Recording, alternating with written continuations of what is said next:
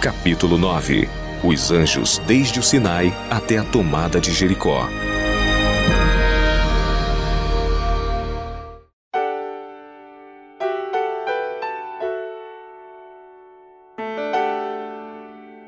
Os anjos nas peregrinações de Israel pelo deserto. Cristo foi o anjo apontado por Deus para ir adiante de Moisés no deserto, conduzindo os israelitas em suas viagens rumo à terra de Canaã. Durante todo o caminho, sob o comando de Deus, os israelitas encontraram água para saciar a sede, pão para satisfazer a fome, e paz e segurança sob a sombra da nuvem durante o dia e da coluna de fogo à noite. Anjos ministravam em seu favor enquanto escalavam as rochosas alturas ou avançavam pelos agrestes trilhos do deserto. Deus manifestou seu grande cuidado e amor por seu povo ao enviar-lhes pão do céu. Comeu cada qual o pão dos anjos, Salmos 78, 25, ou seja, o pão provido pelos anjos. Israel no Sinai. E agora, diante deles, com solene majestade, erguia o monte Sinai a fronte maciça. A coluna de nuvem repousou em seu cume, e o povo embaixo espalhou suas tendas pela planície. Ali seria sua morada durante quase um ano. À noite, a coluna de fogo assegurou-lhes a proteção divina, e enquanto estavam entregues ao sono, o pão do céu caía suavemente sobre o acampamento. Logo depois de se acamparem no Sinai, Moisés foi chamado à montanha a encontrar-se com Deus. Sozinho subiu o íngreme e áspero caminho e aproximou-se da nuvem que assinalava o lugar da presença de Jeová. Israel ia ser agora tomado em uma relação íntima e peculiar para com o Altíssimo. Falando da espessa escuridão que o envolvia, encontrando-se ele sobre o monte, rodeado de um acampamento de anjos, o Senhor deu a conhecer a sua lei deviam agora tomar-se disposições para o amplo estabelecimento da nação escolhida sob a orientação de Jeová como seu rei. E me farão um santuário. Durante sua permanência no monte, Moisés recebeu instruções para a construção de um santuário, no qual a presença divina se manifestaria de modo especial. E me farão um santuário e habitarei no meio deles. Foi a ordem de Deus. Êxodo 25, 8. O tabernáculo era dividido em dois compartimentos por uma rica e linda cortina, ou véu, suspensa de colunas chapeadas de ouro, e um véu semelhante fechava a entrada ao primeiro compartimento. Estes véus, como a cobertura interior que formava o teto, eram das mais belas cores, azul, púrpura e escarlata, lindamente dispostas ao mesmo tempo que trabalhados a fios de ouro e prata, havia neles querubins para representarem a multidão angélica, que se acha em conexão com o trabalho do santuário celestial e são espíritos ministradores ao povo de Deus na terra. Depois que a construção do tabernáculo foi completada, Moisés examinou todo o trabalho e o comparou com o modelo e com as instruções recebidas de Deus, e viu que cada parte estava de acordo com o modelo. Então abençoou o povo. Deus deu o modelo da arca a Moisés, junto com instruções especiais sobre como deveria ser feita. Destinava-se ela a abrigar as tábuas de pedra nas quais Deus gravara com seu próprio dedo os Dez Mandamentos. Tinha o formato de um cofre, achando-se revestida interna e externamente de ouro puro. Era ornamentada com coroas de ouro na porção superior. A cobertura desta sagrada caixa era o propiciatório, feito de ouro maciço. Em cada extremidade do mesmo estava fixado um querubim de ouro puro e sólido. Estavam um de frente para o outro, ambos olhando reverentemente para baixo em direção ao propiciatório. Isto representava todos os anjos celestiais, olhando com interesse e reverência para a lei de Deus depositada na arca do santuário celestial. Esses querubins possuíam asas. Uma asa de cada anjo estendia-se para o alto, enquanto com a outra cada um deles cobria o corpo. A arca do santuário terrestre era uma cópia da verdadeira arca no céu. Ali, ao lado da mesma, permanecem anjos vivos, e em cada uma de suas extremidades esses anjos cobrem com uma das asas estendida para o alto o propiciatório, enquanto a outra asa é dobrada sobre seu corpo em sinal de reverência e humildade. Acima do propiciatório estava o Shekinah, manifestação da presença divina, e dentre os querubins Deus tornava conhecida a sua vontade. Mensagens divinas às vezes eram comunicadas ao sumo sacerdote por uma voz da nuvem. Quando o Senhor não respondia por uma voz, permitia que os sagrados raios de luz e glória repousassem sobre o querubim à direita da arca, significando aprovação ou aceitação. Se as solicitações não fossem atendidas, uma nuvem repousava sobre o querubim da esquerda. Por meio de Cristo deveria cumprir-se o propósito de que era um símbolo o tabernáculo, aquela construção gloriosa com suas paredes de ouro luzente refletindo em matizes do arco-íris as cortinas bordadas com querubins, a fragrância do incenso sempre a queimar, a invadir tudo, os sacerdotes vestidos de branco imaculado, e no profundo mistério do compartimento interior, acima do propiciatório, entre as figuras de anjos prostrados em adoração à glória do Santíssimo. Em tudo, Deus desejava que o seu povo lesse o seu propósito para com a alma humana. Era o mesmo propósito muito mais tarde apresentado pelo apóstolo Paulo, falando pelo Espírito Santo. Não sabeis vós que sois o templo de Deus e que o Espírito de Deus habita em vós?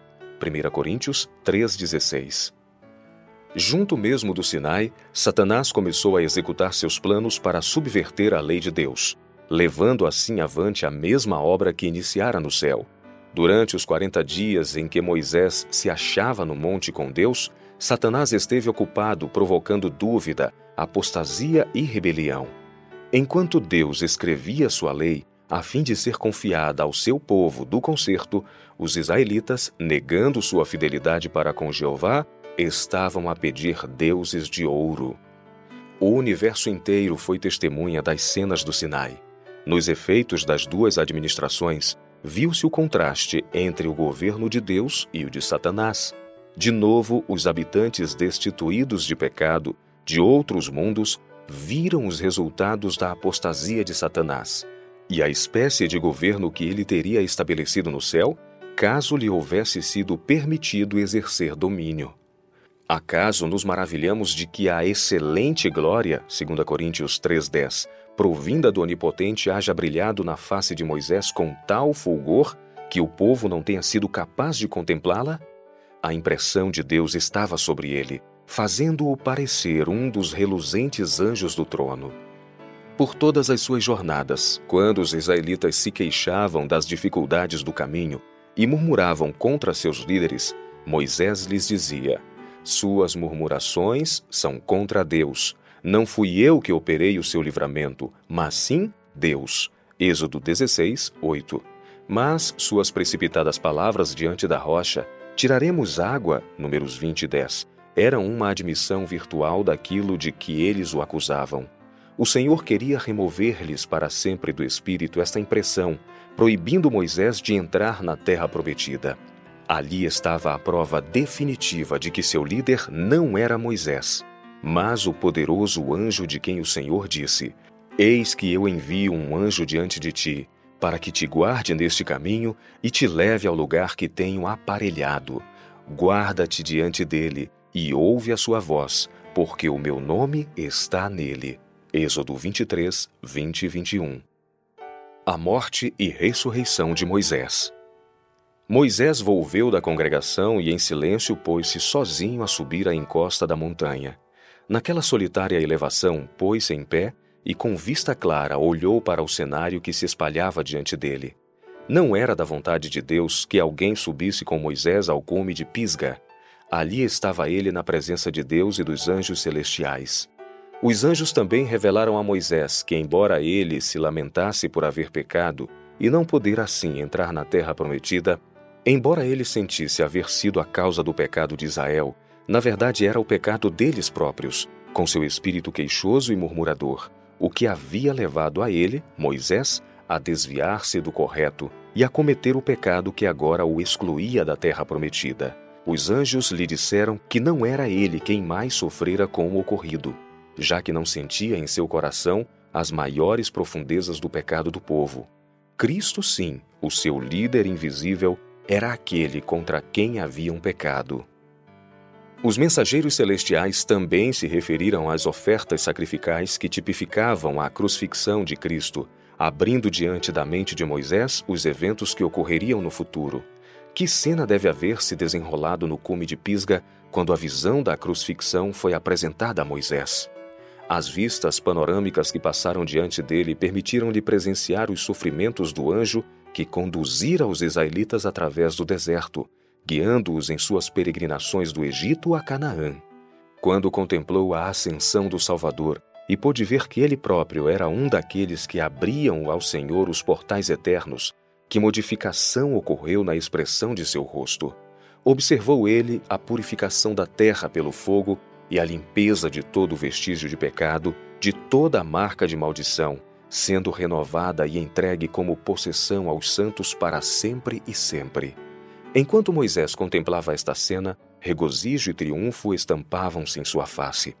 Pôde compreender o significado de tudo o que os anjos lhe haviam revelado. Sentiu-se parte de toda a cena posta diante dele. Depois de ter visto Canaã para sua satisfação, deitou-se qual um guerreiro fatigado para descansar. O sono veio sobre ele, mas foi o sono da morte. Anjos pegaram seu corpo e o sepultaram no vale. Os israelitas jamais poderiam encontrar o lugar onde fora sepultado. Satanás exultou que houvesse sido bem-sucedido em levar Moisés a pecar contra Deus. Por esta transgressão, Moisés colocara-se sob o domínio da morte. Se tivesse continuado fiel e sua vida não houvesse sido manchada por aquela única transgressão, deixando de dar a Deus a glória de ter tirado água da rocha, poderia ele ter entrado na terra prometida e haver sido trasladado ao céu sem ver a morte. Miguel ou Cristo, com os anjos que sepultaram a Moisés, desceram do céu depois de haver ele permanecido na sepultura um breve tempo, e o ressuscitaram. O poder da sepultura nunca havia sido quebrado e todos os que se achavam no túmulo, Satanás reivindicava como cativos seus para jamais serem libertos da tenebrosa prisão. Pela primeira vez estava Cristo para dar vida aos mortos. Como o príncipe da vida e os seres resplandecentes se aproximassem da sepultura, Satanás ficou apreensivo pela sua supremacia. Com seus anjos maus, levantou-se para contestar a invasão do território que alegava ser de sua posse. Quando Cristo e os anjos se aproximaram da sepultura, Satanás e seus anjos surgiram junto dela e ficaram a guardar o corpo de Moisés para que não fosse removido. Quando Cristo e seus anjos chegaram perto, Satanás resistiu à aproximação, mas foi compelido pela glória e poder de Cristo e seus anjos a recuar. Reclamou o corpo de Moisés por causa de sua única transgressão. Cristo, porém, mansamente o remeteu ao Pai, dizendo: O Senhor te repreenda. Judas 9. Cristo disse a Satanás que sabia ter Moisés humildemente se arrependido de seu único erro e que mancha nenhuma repousava sobre seu caráter, e que seu nome permanecia no livro celestial sem contaminação. Então Cristo ressuscitou o corpo de Moisés. Balaão, o profeta apostatado. Mediante um de seus anjos, Deus apareceu de noite a Balaão, perguntando-lhe: Quem são esses homens que estão contigo? E Balaão disse a Deus: Balaque, filho de Zippor, rei dos Moabitas, nos enviou, dizendo: Eis que o povo que saiu do Egito cobriu a face da terra. Vem agora, amaldiçoa-mo. Então disse Deus a Balaão: Não irás com eles, nem amaldiçoarás a este povo, porquanto bendito é. Números 22, 9 a 12. O anjo contou a Balaão que os filhos de Israel eram conduzidos sob a bandeira do Deus do céu. Nenhuma maldição humana poderia retardar seu progresso. Pela manhã, Balaão ergueu-se e relutantemente disse aos homens que retornassem a Balaque, pois o Senhor não lhe permitira acompanhá-los. Então Balaque enviou outros príncipes, que ocupavam posição mais elevada que os mensageiros anteriores. Desta vez, o chamado de Balaque era mais urgente. Rogo-te que não te demores em vir a mim, porque grandemente te honrarei. Então Balaão respondeu: Ainda que Balaque me desse a sua casa cheia de prata e de ouro, eu não poderia traspassar o mandado do Senhor meu Deus para fazer coisa pequena ou grande. Números 22, 16 a 18. Segunda vez foi Balaão provado. Ele anelava condescender com o pedido do rei, e se bem que a vontade de Deus já se lhe houvesse tornado definidamente conhecida, insistiu com os mensageiros para que ficassem, a fim de que pudesse consultar outra vez a Deus, e isto como se o ser infinito fosse um homem, para ser persuadido. Um anjo foi enviado a Balaão para dizer-lhe: Se aqueles homens te vierem chamar, levanta-te e vai com eles. Todavia farás o que eu te disser. Números 22, 20. Balaão recebera a permissão de ir com os mensageiros de Moabe se viessem pela manhã chamá-lo. Mas, contrariados com sua demora, e esperando nova recusa, partiram em viagem para seu país sem mais consulta com ele. Toda a desculpa para condescender com o pedido de Balaque fora agora removida. Mas Balaão estava decidido a obter a recompensa, e tomando o animal em que estava habituado a viajar, pôs-se a caminho. Temia que mesmo agora a permissão divina fosse retirada, e avançou ansiosamente, inquieto e receoso de que de alguma maneira deixasse de ganhar a cobiçada recompensa. A ira de Deus acendeu-se contra Balaão por seu atrevido jogo com o céu. Então, o anjo do Senhor pôs-se-lhe no caminho por adversário. Números 22, 22. O animal viu o mensageiro divino que não era contudo percebido pelo homem e desviou-se da estrada para o campo. Com pancadas cruéis, Balaão o trouxe novamente para o caminho. Outra vez, porém, em um lugar estreito entre duas paredes, o anjo apareceu e o animal, procurando evitar a figura ameaçadora, apertou o pé de seu dono contra a parede. A raiva de Balaão não teve limites, e com o bordão espancou mais cruelmente do que antes o animal. Deus abriu então a boca deste e, pelo mudo jumento falando com voz humana, impediu a loucura do profeta. 2 Pedro 2,16 Que te fiz eu? disse o animal que me espancaste estas três vezes. Números 22, 28. Furioso por ser assim estorvado em sua viagem, Balaão respondeu ao animal como se teria dirigido a um ser racional. Porque zombaste de mim, tomara que tivera eu uma espada na mão, porque agora te mataria. Números 22, 29. Abrem-se agora os olhos de Balaão e ele vê em pé o anjo de Deus com a espada desembanhada pronto para o matar. Aterrorizado, inclinou a cabeça e prostrou-se sobre a sua face. O anjo lhe disse: Por que já três vezes espancaste a tua jumenta? Eis que eu saí para ser teu adversário, porquanto o teu caminho é perverso diante de mim.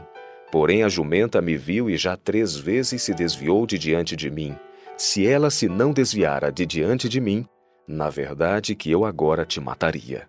Números 22, 31 a 33. Quando viu o mensageiro de Deus, Balaão exclamou aterrorizado: Pequei que não soube que estavas neste caminho para te opores a mim, e agora, se parece mal aos teus olhos, tornar-me-ei. Números 22, 34. Depois que o anjo advertiu fortemente a Balaão contra a satisfação dos desejos dos moabitas, permitiu-lhe seguir seu caminho. Balaque encontrou Balaão e perguntou por que tardara tanto em vir ao ser solicitado. Balaão respondeu: Eis-me perante ti. Números 22, 38. Explicou-lhe então que não tinha autoridade para dizer coisa alguma. Falaria aquilo que Deus pusesse em sua boca e nada além disso. Balaão encomendou os sacrifícios de acordo com os ritos religiosos. Deus enviou seu anjo para encontrar-se com Balaão, para dar-lhe as palavras que deveria proferir, tal qual fizera anteriormente, quando Balaão se achava inteiramente a serviço do Senhor. Então o Senhor pôs a palavra na boca de Balaão, alçou a sua parábola e disse: De Arã me mandou trazer Balaque, rei dos Moabitas, das montanhas do Oriente, dizendo: Vem, amaldiçoa-me a Jacó, e vem, detesta a Israel. Como amaldiçoarei o que Deus não amaldiçoa? E como detestarei quando o Senhor não detesta? Números 23, 5, 7 e 8. Balaque achava-se desapontado e irado exclamou: Que me fizeste? Chamei-te para amaldiçoar os meus inimigos, mas eis que inteiramente os abençoaste. Números 23, 11. Pensou que a impressionante aparência do acampamento de Israel impedira que Balaão proferisse a maldição. Imaginou que se levasse o profeta a um ponto em que a visão de Israel não fosse tão vantajosa, seria possível obter a maldição. Uma vez mais, em Zofim, Balaão ofereceu sacrifícios queimados e pôs-se em comunicação com o anjo de Deus. Novamente o anjo lhe ordenou o que deveria dizer. Josué conduz Israel a Canaã. Os israelitas prantearam sentidamente seu finado líder, Moisés, e 30 dias foram dedicados a cerimônias especiais em honra à sua memória. Josué era agora o reconhecido líder de Israel. Expediram-se agora ordens a fim de se aprontarem para o avanço. Partindo de seu acampamento, o povo desceu à margem do Jordão. Quatro anjos celestiais sempre acompanhavam a arca de Deus em todas as suas peregrinações, para guardá-la do perigo e cumprir toda a missão que deles se requerera em relação à arca. Jesus, o Filho de Deus, seguido de anjos celestes, colocou-se à frente da arca quando esta desceu ao Jordão. As águas se dividiram em sua presença. Cristo e os anjos permaneceram junto à arca, e os sacerdotes no leito do rio, até que todo Israel passou pelo Jordão. Se os olhos de Josué houvessem sido abertos, e ele tivesse suportado a visão, teria contemplado os anjos do Senhor acampados em torno dos filhos de Israel. O treinado exército do céu viera para combater em favor do povo de Deus, e o capitão do exército do Senhor achava-se ali para comandar. Quando Josué se separou dos exércitos de Israel, tendo em vista meditar e orar pela especial presença de Deus para assisti-lo, viu um homem de notável estatura, revestido de aparatos militares com uma espada na mão. Este não era um anjo comum, era o Senhor Jesus Cristo, aquele que conduzira os hebreus através do deserto, envolvera-se na coluna de fogo à noite e na coluna de nuvem durante o dia. O lugar tornara-se sagrado em virtude de sua presença, pelo que Josué recebeu a ordem de descalçar-se. Tomado de assombro, Josué caiu sobre seu rosto e adorou, e ouviu esta segurança: tenho dado na tua mão a Jericó, e ao seu rei, e aos seus valentes e valorosos. Josué 6, 2. E recebeu instruções para a tomada da cidade. O comandante do exército do Senhor não se revelou a toda a congregação. Comunicou-se apenas com Josué, que por sua vez relatou a história da entrevista aos hebreus.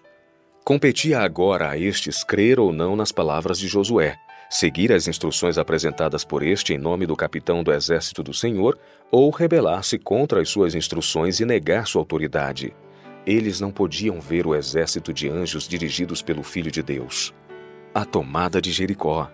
O capitão do exército do Senhor veio do céu para conduzir os celestiais exércitos no ataque à cidade de Jericó. Anjos de Deus tomaram as maciças muralhas e as puseram por terra. Cristo e os anjos acompanharam a arca em seu trajeto em volta de Jericó e finalmente derrubaram as maciças muralhas da cidade, entregando-a nas mãos dos israelitas. Quando Jericó caiu, nem uma única mão humana tocou nos muros da cidade, pois os anjos do Senhor destruíram as fortificações e penetraram na fortaleza do inimigo. Não foi Israel, senão o capitão do exército do Senhor, quem tomou a cidade. Mas Israel teve uma parte a desempenhar demonstrando fé no capitão de sua salvação. Se um único guerreiro houvesse aplicado sua força contra as muralhas, a glória de Deus teria sido diminuída e sua vontade frustrada. O trabalho foi deixado a cargo do Todo-Poderoso. Se os alicerces da muralha se estendessem até o centro da terra e sua altura houvesse chegado até a abóbada celeste, o resultado haveria sido exatamente o mesmo, quando o capitão do exército do Senhor conduziu suas legiões de anjos no ataque.